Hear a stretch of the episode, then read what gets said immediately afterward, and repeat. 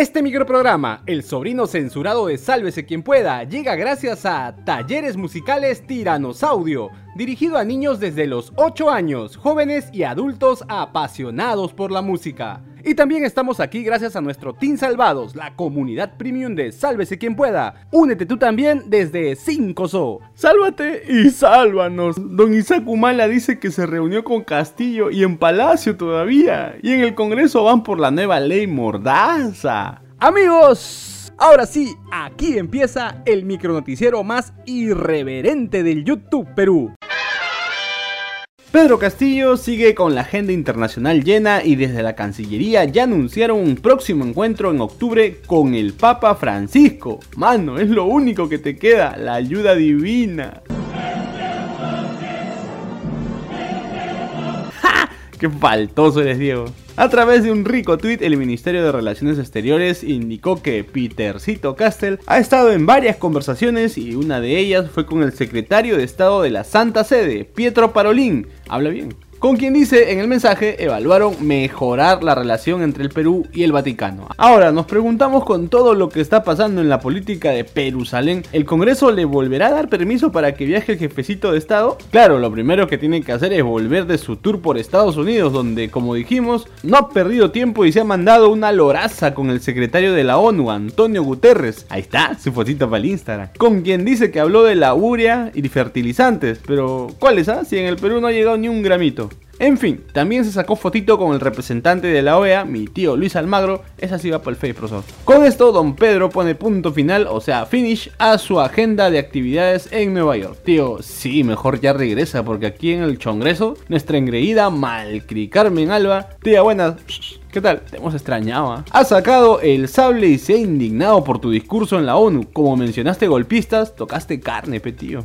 ¿Por qué está hablando mal del Congreso? ¿Para desviar atención de tantas denuncias que tiene él en Fiscalía?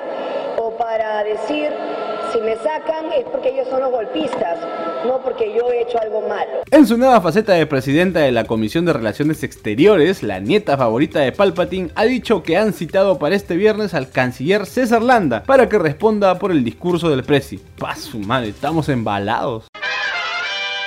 Y les contamos que en el Congreso han salido con la novedad de un proyecto de ley que busca limitar la colaboración eficaz y penalizar la difusión de la información a los medios de comunicación. ¿What?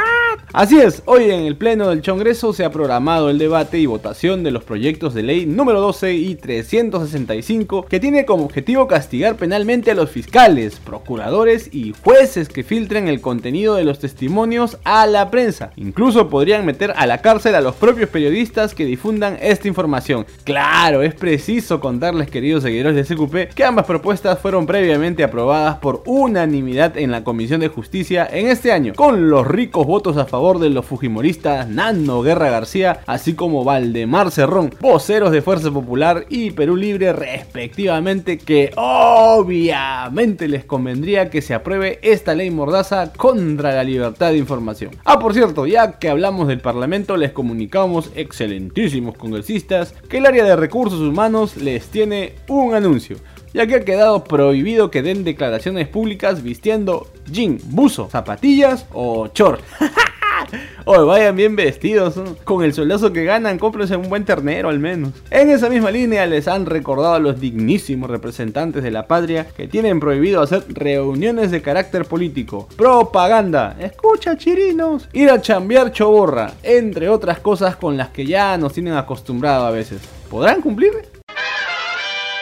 Mi tío Isaac Humala no se guarda nada. Esta vez reveló que un día antes de que su hijito Antauro Igor fuera liberado de la cárcel, se reunió en Palacio de Gobierno con nada más y nada menos que con el presi Pedro Castillo, tal como dijo en una entrevista con Epicentro TV. Creo que un sábado, un día antes, me invitaron, invitaron, fui, ¿no? 10 eh, minutos, uh, un saludo, ¿no? Al despedirnos me dijo saludos a Antauro. Ya que hablamos de su hijito, quien salió de Canadá recién tras ser condenado por homicidio, el patriarca de los Sumala dijo algo que ya muchos de nosotros hemos pensado, al menos una vez, ¿no? Sé sincero. Antauro es un loco, pero un loco por encima de lo normal. Entre otras cosas, el papá de Cosito y Antauro dice que ve a este último como próximo presidente del Perú. Ay tío, tú no nos quieres, ¿no? ¿Por qué tanto odio? Odio. ¿Por qué no te controlas? Olas. Ahora es momento de pasar el sombrero. Apoyen Chorris, denle like al video, suscríbanse al canal y sobre todo, activa la campanita un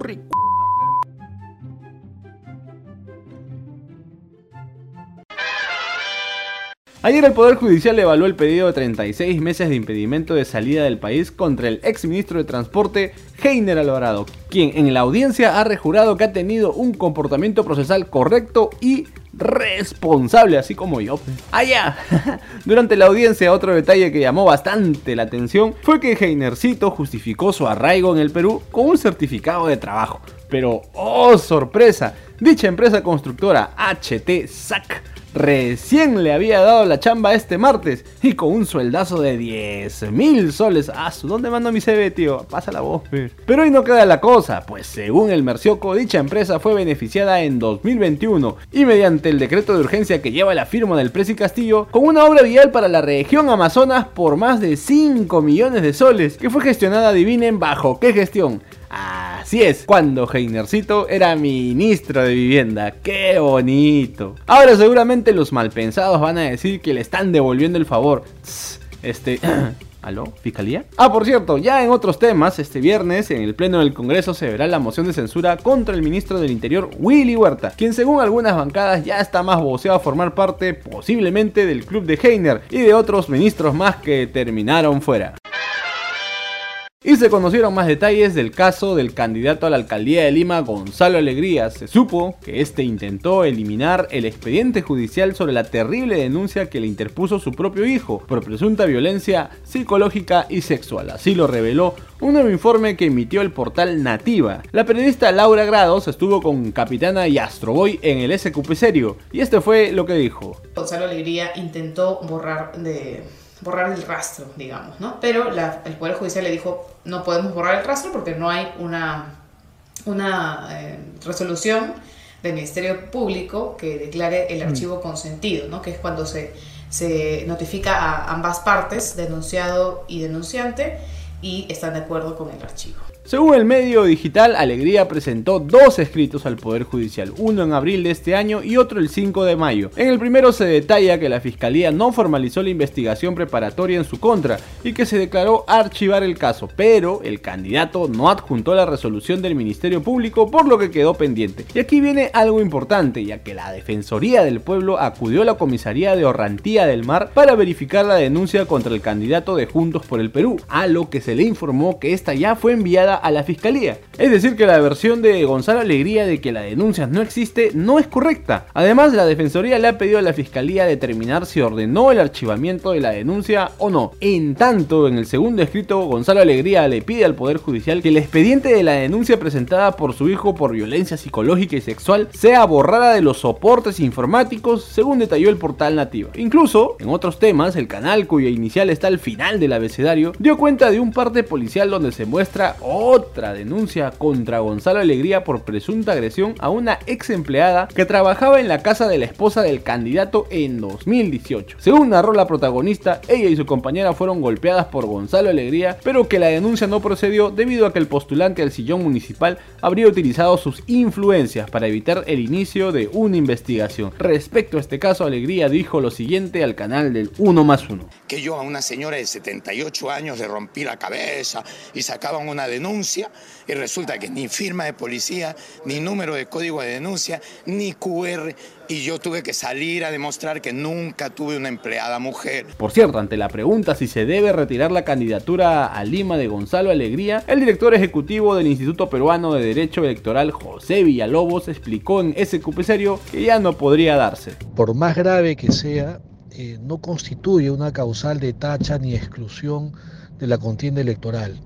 Además, el plazo para excluir o tachar candidatos eh, venció el 2 de septiembre. En tanto, el Tribunal de Honor del Pacto Ético Electoral ha pedido a las autoridades investigar la denuncia por este grave caso que involucra al candidato. Listo, nos vamos. Si te gustó este micronoticiero, dale like, comparte el enlace con todos tus contactos, suscríbete y activa la campanita.